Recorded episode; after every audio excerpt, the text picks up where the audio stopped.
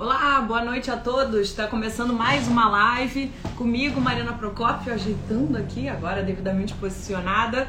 É, como acontece às terças-feiras, gente, a gente tem um encontro para falar de saúde. Para quem não me conhece, eu sou jornalista, sou repórter da TV Band, colunista da Band News FM. E sempre às terças-feiras a gente tem um encontro aqui no Instagram para falar sobre saúde. E o tema hoje, gente, é bem importante, pode ir chegando, todo mundo. A gente vai falar de Alzheimer, uma doença que atinge 35 milhões de pessoas em todo o mundo. Aqui no Brasil, mais de um milhão de pessoas, e a estimativa é que esse número cresça a ponto de dobrar é, nos anos, porque a população está envelhecendo e porque é uma doença muito associada ao envelhecimento. E é uma doença que teve um impacto é, muito preocupante com o confinamento. As pessoas que têm Alzheimer ou outro tipo de demência. Quem estava me contando é a neurologista Camila Pup, que é, vai ser a nossa entrevistada de hoje. Eu já vou colocá-la aqui na linha da conexão para conversar com a gente. Ela que é fera no tema e já deu informações super importantes na pré-entrevista que a gente faz um pouco para colher os dados. Então posso adiantar que vai valer a pena ficar com a gente é, para participar dessa live, que tem muita informação importante, relevante, novidades sobre esse tema que preocupa tanta gente. É, vou agora chamar a doutora Camila deve estar chegando aqui para conversar conosco, a nossa entrevistada de hoje. Ela já está entrando aqui na linha, gente. É, repetindo então, para quem está chegando agora, é a, a gente está começando mais uma live e o tema de hoje, já coloquei aí, é doença de Alzheimer. Doença de Alzheimer, como eu disse, afeta muita gente em todo o país. É mais de um milhão de pessoas, 1,2 milhões de pessoas, é uma estimativa do Ministério da Saúde, e a estimativa é de que esse número cresça e cresça muito é, nos últimos nos próximos anos, a ponto de dobrar isso, estima o próprio SUS, a Organização Mundial da Saúde, isso é muito associado ao envelhecimento da população e também aos nossos hábitos de vida. Pois é, que hábitos são esses? De que forma que a gente. Boa noite para Patrícia, que está entrando agora com a gente. É, como eu dizendo, que hábitos são esses? O que, que a gente pode fazer para tentar prevenir o Alzheimer e também é, diagnosticar e tratar, tentar atenuar esses sintomas. Tudo isso a doutora Camila vai falar pra gente, ela que vai ser a nossa entrevistada de hoje. Deixa eu ver de novo se a doutora Camila já entrou na linha com a gente. Como eu disse, gente, deixa eu ver aqui mais uma vez. Ela tá com informações super importantes, ela ainda não entrou, deve estar tá entrando agora. E eu vou adiantar um pouquinho dessa conversa. Boa noite, a Cleusa, boa noite, Gabriela, boa noite, a Sônia, todo mundo que está entrando aqui com a gente. É, antes da nossa é, live, eu sempre faço uma pré-entrevista com os profissionais de saúde que vão conversar com a gente. E eu fiz essa pré-entrevista com a doutora Camila, com a neurologista que vai conversar com a gente, que entende muito do tema, e ela me falou algumas informações super importantes que eu já adianto para compartilhar com vocês, é, com relação, por exemplo, ao impacto do confinamento, da pandemia, é, para as que têm algum tipo de doença, e aí entra a doença de Alzheimer e também outras. Ela falou que houve um impacto muito é, preocupante porque a falta de sociabilidade, né, de conexões sociais acaba piorando o quadro dessas pessoas. E a gente vai falar um pouco disso também, o que, que pode ser feito nesse sentido. A doutora Camila também pontuou que há novas drogas no mercado, a gente fala drogas, são termos técnicos quando a gente vai se relacionar, falar de medicamentos, e ela vai falar um pouquinho sobre esses novos medicamentos para o tratamento do Alzheimer também. Deixa eu ver mais uma vez se ela já entrou com a gente. E e aí eu vou já chamá-la para entrar na linha. Já entrou, a doutora Camila está aqui. Estou uma vez apresentando, gente, ela que é neurologista, é neurologista do Hospital Badim, é muito fera no tema e está aqui com a gente. Boa noite, doutora Camila. Olá, pessoal, boa noite, tudo bem? Mariana, um prazer estar aqui de novo com você. Prazer. A gente já está aqui na terceira vez, né, fazendo lives com temas tão relevantes e tenho certeza que essa também o público vai poder tirar muitas dúvidas e a gente vai poder interagir bastante. Com certeza, eu sou fã da doutora Camila, terceira vez, e sempre é sucesso de, de audiência. É, doutora, eu queria já passar a palavra para você para falar um pouquinho, fazer uma explanação um pouco da questão do Alzheimer nos dias de hoje. É impressionante o número de pessoas afetadas é, pela doença. Estava falando aqui, 35 milhões no mundo, mais de um milhão no Brasil. Eu estava lendo alguns artigos que estimam que vai chegar a dobrar no, no é, nos próximos anos o número de pessoas com a doença. Eu queria que você falasse um pouco e, e, e, primeiro contextualizar com o momento que a gente vive, que eu achei muito interessante na nossa conversa. Estava falando, você falou da preocupação com relação às consequências, o impacto do confinamento para quem tem a doença ou algum tipo de demência, né? Sim, sem dúvida, Mariana. Um ponto que eu gostaria de trazer, né, é que as demências em si, elas acontecem quando você tem um declínio cognitivo, né, em mais de uma área das habilidades cognitivas e que isso impacta funcionalmente o indivíduo. Então, muitas vezes a gente tem um esquecimento, a gente tem algumas alterações, né, cognitivas aqui, lá, de linguagem, de atenção, mas não chega a comprometer né, o nosso funcionamento. A gente consegue sair sozinho na rua, a gente consegue fazer nossas compras, a gente consegue funcionar. Né? Mas para alguns pacientes, e isso a gente já está falando aqui em torno de 2 milhões né, de pacientes no Brasil, essas pessoas elas têm um declínio muito importante da funcionalidade. Ou seja, elas passam a depender de outras pessoas para conseguir estar nesse mundo. Então, essas pessoas elas não conseguem sair mais sozinhas, elas não conseguem ter autonomia para as suas atividades de vida diária. Então, isso é o que define o termo demência. É óbvio que a demência é um termo genérico para múltiplas condições, né? Uma delas e a grande causa delas é a doença de Alzheimer, né? Que a maioria das pessoas conhece, mas não é somente essa. Né? A gente tem também a demência vascular, que ocorre quando o paciente tem muitas né, comorbidades metabólicas, hipertensão, diabetes, dislipidemia, colesterol alto, e acaba fazendo múltiplas isquemias cerebrais. Isso também pode dar um quadro de demência. E ainda aquelas outras mais, né, menos frequentes, digamos assim, como a demência frontotemporal, né, a demência por corpúsculo de Levy, né, que são outros tipos de demência, mas que também causam um quadro disfuncional cognitivo. Falando um pouquinho mais da doença de Alzheimer, né, a gente aí tem, é, de todas as demências, cerca de 40% a 60% são né, doenças de Alzheimer em si é, é uma doença muito prevalente, que depois dos 65 anos, né, a prevalência ela passa a dobrar a cada década, né? Então, com 75 anos dobra, com 85 anos dobra. Então, existe aí um aumento né, crescente em termos de prevalência de acordo com a faixa etária. Então, a idade em si é um fator de risco importante para a doença de Alzheimer, para as demências em geral, mas principalmente para a doença de Alzheimer, assim como outras condições. Poucas pessoas sabem, mas as mulheres são mais acometidas por demências que os homens. É. Por né? quê, doutora? Outro Tem uma explicação fisiológica?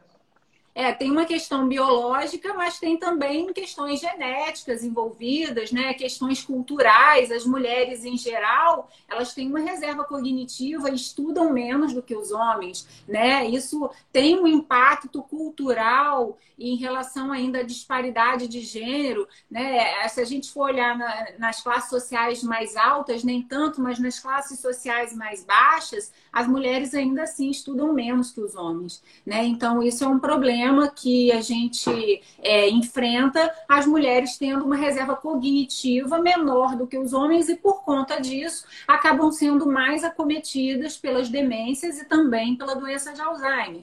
Então, os anos de escolaridade importam muito, né? Para esse diagnóstico de doença de Alzheimer. E os testes cognitivos, eles também levam em consideração é, a escolaridade do paciente. Então, quando a gente vai fazer uma testagem cognitiva num paciente, a gente sempre faz, né? A gente sempre baliza o teste de acordo com o grau de escolaridade do paciente. Então, é, é o número de anos que a pessoa estudou e, e, a reserva cognitiva que esse paciente apresenta, construída ao longo dos anos, tem uma importância enorme aí para esse para essa doença. Você me perguntou também para em relação ao isolamento social, né? Se a gente for falar de fatores de risco, né, para o desenvolvimento das demências, um grande fator de risco é o isolamento social. E isso está muito bem caracterizado em vários artigos científicos que o indivíduo que passa mais tempo isolado, sozinho, sem referências sociais, sem contato com o mundo externo, acaba empobrecendo a sua conectividade cerebral e aí com isso perdendo um pouco né, as suas conexões, isso acaba favorecendo o aparecimento aparecimento das demências. O cérebro, ele precisa ser nutrido, né, Mariana? Ele precisa ser nutrido com atividade física, com alimentação adequada, ele precisa ser nutrido de boas relações afetivas, relações né, sociais que façam a gente interagir. A grande palavra-chave né, para o cérebro é interação. Então, a gente precisa de múltiplos estímulos, né? Que são estímulos que chegam até a gente e a gente precisa reagir a esses estímulos. E é isso que faz toda a conectividade funcionar.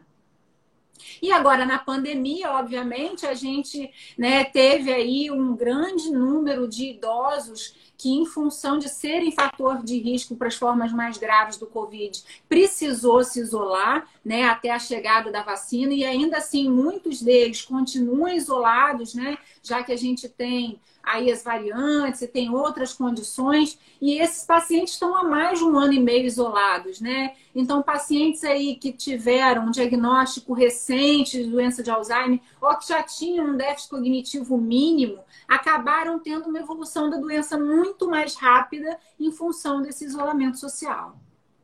É, tem até gente perguntando, acho que a Glória passou rápido aqui, eu estou lendo uma partezinha da pergunta dela, diz ela que tem mãe, uma mãe de 61 anos, hoje faz aniversário de 75 anos e está avançado em Alzheimer, o que, que eu posso fazer, já que essa questão genética está pegando na minha família? E uma outra pessoa também que perguntou, passou rápido, mas eu li a pergunta, disse ela que teve é uma parente, eu acho que é a mãe, que tem uma piora significativa durante é, a pandemia. E aí também pergunto é, o que, que pode ser feito, já que é, já houve esse impacto que você falou, essas pessoas que estão ouvindo a gente. Sim. É, existe um fator de risco, que esse fator de risco não é modificável, né? Que é a questão da herança genética, quando você tem um, um tipo de mutação genética, né? Que é o ApoE4. É uma, uma sopinha de letrinhas, né? Mas é uma característica genética que é, a pessoa carrega com, com ela, né? E que acaba favorecendo o aparecimento de doença de Alzheimer, né? Isso é Qual mais que é o peso, doutora Camila, dessa, dessa característica genética? Qual que é o peso dentro do... Cerca de 10%. Cerca de 10%. Então, assim, essas pessoas que têm essa característica genética, né? Já carregam esse gene e acabam levando uma vida com um estilo de vida não muito saudável, né? Então, assim, os estilos é, é, aqui, os fatores de risco, eles são mais de entre 12 a 15 fatores de risco que a gente sabe que são modificáveis. Né? Então, a gente pode trazer aqui a qualidade do sono, a hipertensão e diabetes mal controlados, a, a, a dislipidemia, né, ou colesterol é, descontrolado, a, o sedentarismo, né, a falta de exercício físico, o tabagismo, há uma dieta e uma obesidade né, mais é, relevante, os pacientes, por exemplo, em isolamento social, aqueles que têm um etilismo mais pesado, né, ou seja, que tem um consumo alcoólico mais elevado, e também, por incrível que pareça, saíram aí recentemente, agora um estudo de 2020, fresquinho, três novos fatores de risco para a doença de Alzheimer, que teoricamente são modificáveis. Um é o etilismo, que eu já falei, o outro é o trauma craniano, aquele paciente, por exemplo, que faz esporte de alto impacto, como pugilismo, como, por exemplo, jiu-jitsu, como, por exemplo, né, boxe ou outros, né, é, futebol americano, que tem um traumatismo frequente né, do crânio, ele também está sob o risco elevado de fazer né, é, aí, demências em geral. E o terceiro fator de risco que entrou nessa nova classificação é a poluição, Mariana. Nossa. A gente que vive nas grandes cidades, que vive perto de indústrias e que tem uma qualidade de ar pior, nós estamos sob o risco aumentado de fazer uma evolução para a demência justamente pelo ar poluído.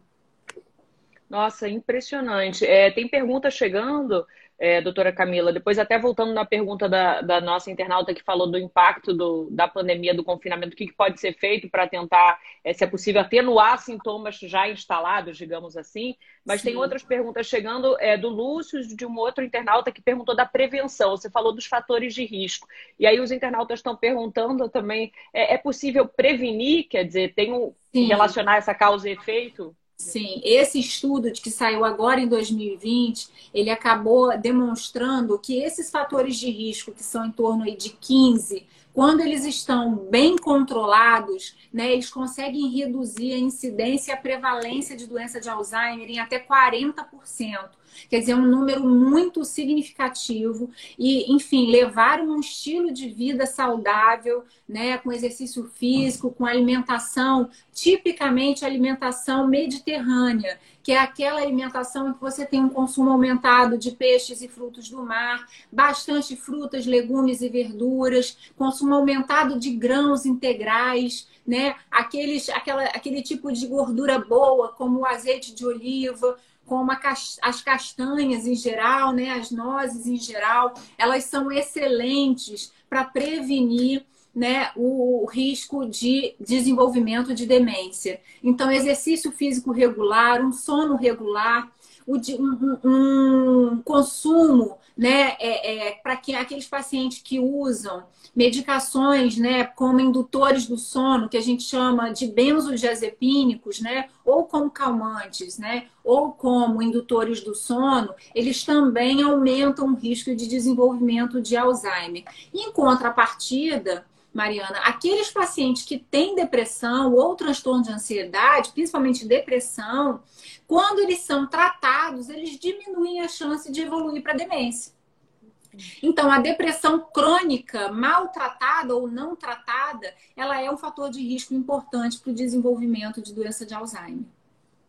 Você falou também da questão da alimentação, acho que até respondeu a pergunta da Patrícia, que perguntou sobre o ômega 3, se uma alimentação rica em ômega 3 ajuda a prevenir. Você falou da questão Sim. dos peixes, frutos do mar, passa por aí, né, doutora? Totalmente. Né? É, é, o curioso é que algumas pesquisas demonstraram, né, tentaram equivaler é, o, o, a concentração de ômega 3 proveniente dessa dieta mediterrânea em cápsulas de ômega 3. E os resultados, assim, não foram tão animadores quanto a gente vê na dieta em si mediterrânea. Então, é, tudo começou lá atrás, quando se observou que populações ao redor do Mediterrâneo que tinham esse hábito alimentar, eles tinham um risco menor de desenvolvimento de demência do que outras populações. Então, começou-se a estudar a dieta como um fator protetor e eles viram que o grande elemento dessa dieta seria a concentração de ômega 3. E aí tentaram replicar esse, esse, esse achado fazendo a suplementação de ômega 3. É óbvio que ajuda, e hoje a gente sabe que o ômega 3 ele ajuda principalmente até nos transtornos mentais, como depressão e ansiedade, mas os, os resultados em relação à prevenção de doença de Alzheimer só com ômega 3, ele não se mostrou tão animador quanto propriamente da dieta, mostrando que deve haver também uma característica genética dessa população do Mediterrâneo que possa também estar sendo protetora. Interessante. Com relação ao diagnóstico, o Felipe pergunta, diz para ele, é, diz para gente, eu tenho 34 anos, insônia constante, muitos episódios de esquecimento. E aí teve outro internauta que perguntou quais os sinais, né? Porque aí você falou, né, doutor, esquecimento eventual, até a gente, né, enfim, na, no dia de hoje vai ter, né? E aí você começa a perguntar, gente, será que isso é um sinal? Quando começa a virar algo preocupante? Quais são os sinais? Então, é, na realidade, o termo demência como eu já tinha explicado, né, ele acomete vários domínios cognitivos, principalmente a questão da memória. E no Alzheimer isso é mais proeminente a memória de curto prazo, que depois pode se estender para outros tipos né, de habilidades cognitivas, principalmente a função executiva. É muito importante a gente frisar que o diagnóstico de doença de Alzheimer antes dos 65 anos é muito menos frequente tá? Então, num paciente com menos de 65 anos, a gente vai pensar em outras causas para esquecimento. E as principais delas são deficiências vitamínicas, como, por exemplo, deficiência de vitamina B12, como, por exemplo, depressão e ansiedade, que acabam né, diminuindo muito a atenção do paciente. E essa diminuição da atenção pode gerar um esquecimento, porque diminui né, a, a retenção da memória de curto prazo. A outra questão importante é que muitos pacientes têm um diagnóstico de TDAH desde a infância, acabam não fazendo diagnóstico na infância e acabam chegando na vida adulta né, com um déficit de atenção importante e isso gera esquecimento. né? E isso acaba acarretando outros transtornos. É importante também a gente ressaltar o hipotiroidismo, né? Alterações da tireoide podem causar né, esquecimentos importantes e também até mesmo questões infecciosas, como HIV, sífilis, também podem causar síndromes demenciais. Perfeito. É, agora, uma vez diagnosticado, quer dizer, a pessoa, como a doutora Camila falou, a gente, a chance muito maior depois dos 65 anos, e aí, uma vez diagnosticado, é, na fase inicial, pode ser feito algo para evitar o avanço da doença?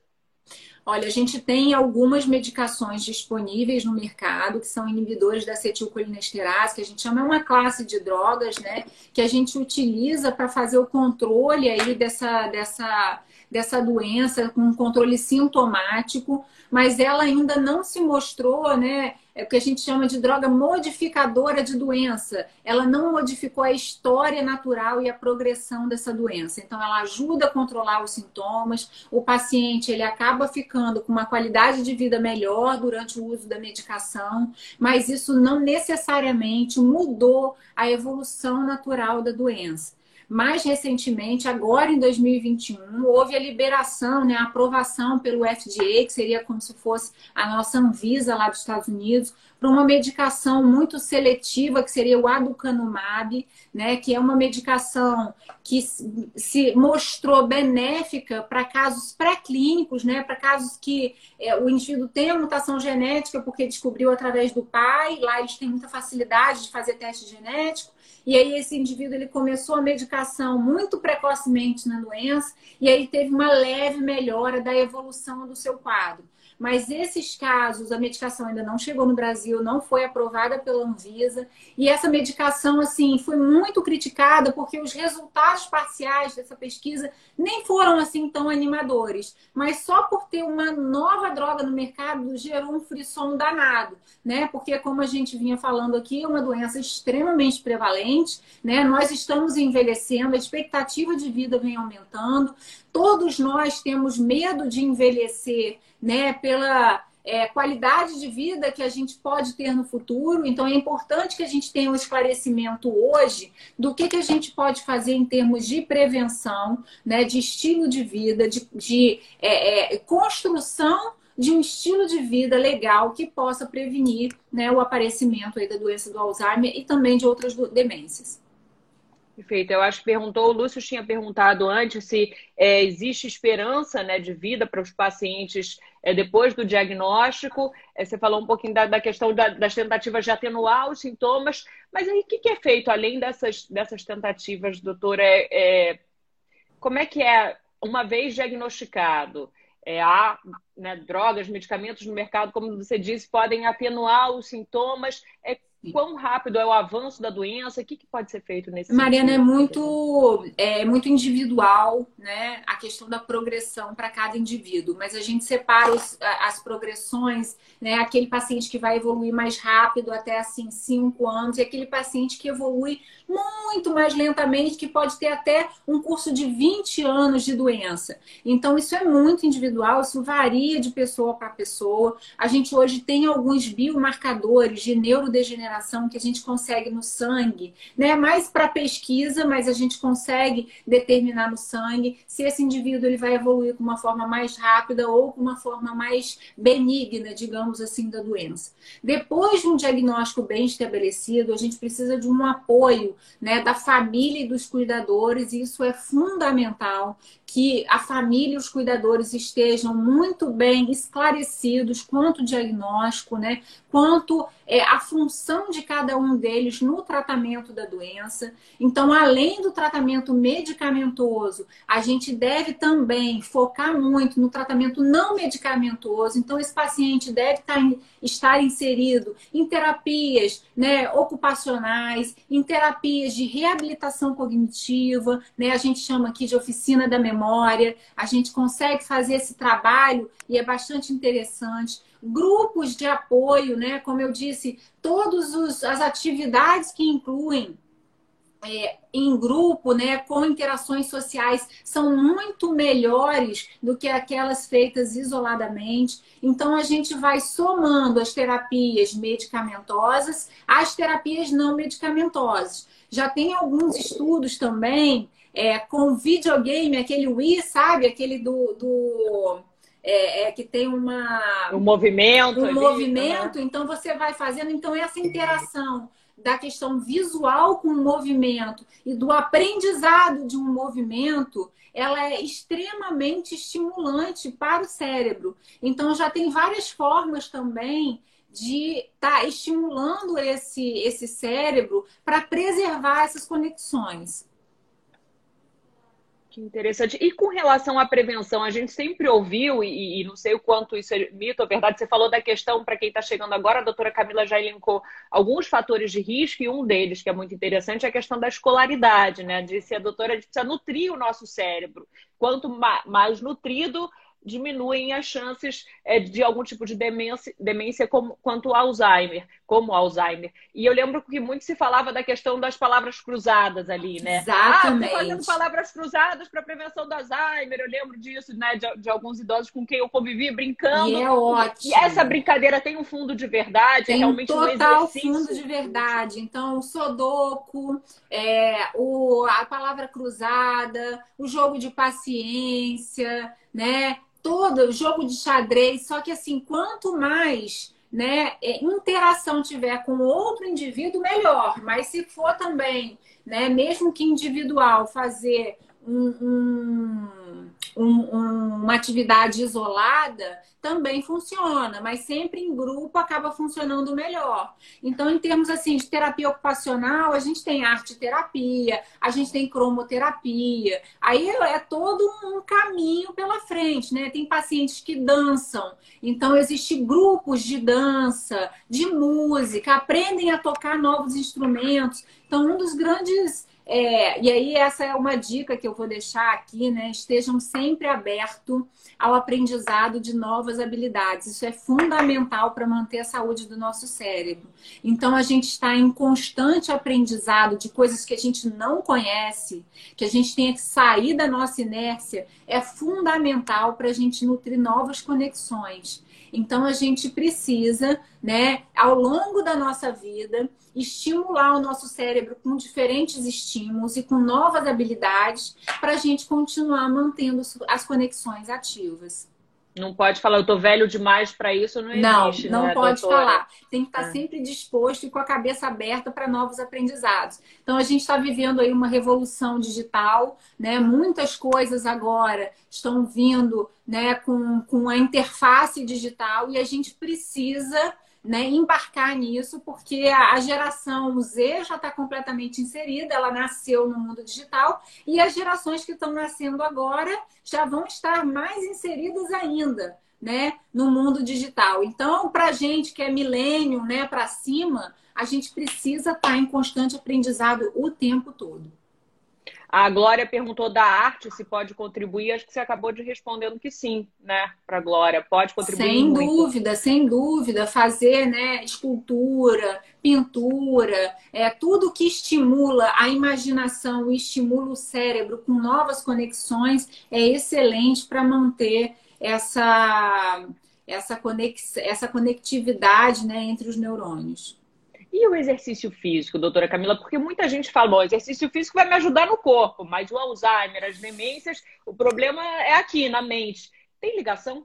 Aí é que a gente se engana, tem total relação. Por quê? Para a gente contrair o músculo, a gente precisa planejar o movimento, né? E esse movimento ele é integrado. Então, nosso corpo está no espaço, a gente precisa pensar se a gente vai, se eu vou conseguir fazer esse movimento sem bater em alguém. Eu tenho que, dependendo, se for, por exemplo, uma dança, eu tenho que pensar na coreografia, eu tenho que coordenar com a música. Então, o exercício físico é extremamente importante, não só para estimular o cérebro de uma forma global, como também para os níveis metabólicos, pela melhora metabólica que o exercício agrega ao longo da vida. Isso é uma construção reprodução. Então a gente fala que, por exemplo, né, a manutenção de níveis de massa muscular mais elevada é extremamente protetor para as doenças cardiovasculares, cerebrovasculares, como também né, para as demências e para as doenças neurodegenerativas. Inclusive, tem uma pesquisa que recentemente saiu né, lá da UFRJ com uma substância chamada erisina, né, que facilita aí a conectividade cerebral através do exercício físico. Então, a gente precisa, de fato, né, é, internalizar a necessidade do exercício físico como uma prática diária e uma prática como se fosse assim, escovar o dente, como se fosse tomar banho, é fazer o exercício físico. Tem alguma atividade que seja mais indicada nesse sentido? O mais indicado, a gente sempre fala que assim, a gente precisa se manter ativo por duas vias, né? Pela via aeróbica, que seria praticamente, né, estar ativo para gastar energia, e também a via anaeróbia, que seria, né, a produção né? E o, o, a manutenção da massa muscular. Porque se você só fizer também exercícios aeróbicos, você vai acabar gastando sua massa muscular para consumir essa energia. Então a gente precisa fazer a combinação né, de alongamento, fortalecimento e exercícios aeróbicos. Essa tríade não tem erro com essa tríade a gente mantém os nossos músculos fortalecidos, alongados, com uma massa óssea né, mais fortalecida e também com a capacidade cardiorrespiratória muito melhor através dos exercícios aeróbicos.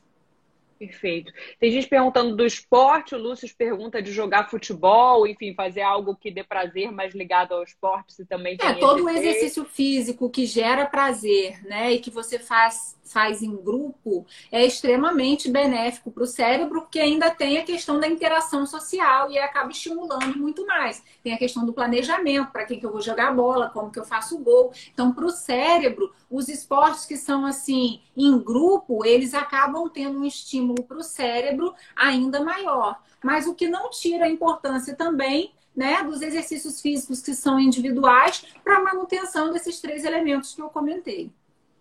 É, o, o, nosso internauta que se identifica como Vapub pergunta da música. E tocar piano ajuda também essa interação, doutora Camila? Ajuda muito. A gente tem uma parte do cérebro né, que é só relacionada à música. E, curiosamente, esse, é, é essa parte do cérebro é a, é a última coisa a ser perdida.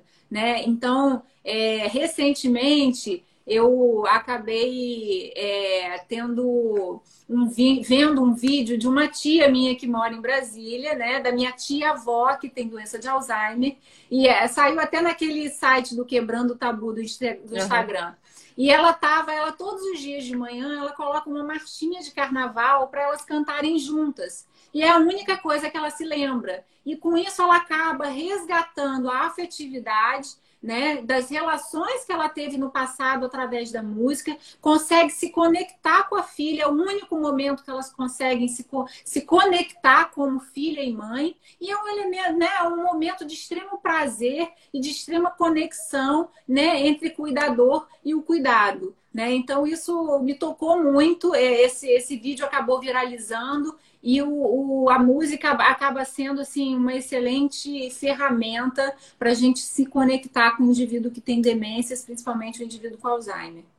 Que bacana. A gente está conversando com a doutora Camila Pup, que é neurologista do Hospital Badim. Muita gente elogiando a entrevista, Joana, Belinha, e gente perguntando onde você atende, doutora Camila. A doutora Camila é do Hospital Badim, mas também, se alguém quiser algum contato mais específico, depois manda um inbox aqui para a rádio, a gente faz a ponte é, perguntando sobre a doutora Camila. E aí você falou dessa história emocionante até da, da sua tia-avó, doutora. E uma curiosidade, por que que no Alzheimer, quer dizer, conforme a doença vai avançando, você vai perdendo as memórias mais recentes mas preservando de alguma forma aquelas mais antigas. É como, Mariana, se as memórias mais antigas estivessem mais sedimentadas, sabe? Então é mais difícil a gente perder as memórias que estão mais sedimentadas, porque elas são mais antigas no nosso cérebro, então elas já estão muito bem estabelecidas. E aí aquelas que vêm chegando por último acabam sendo perdidas. Eu vi aqui uma pergunta muito interessante sobre o canabidiol né, nas doenças, nas demências em geral, é, o canabidiol ele, ele tem sido utilizado cada vez mais frequente no Brasil, né?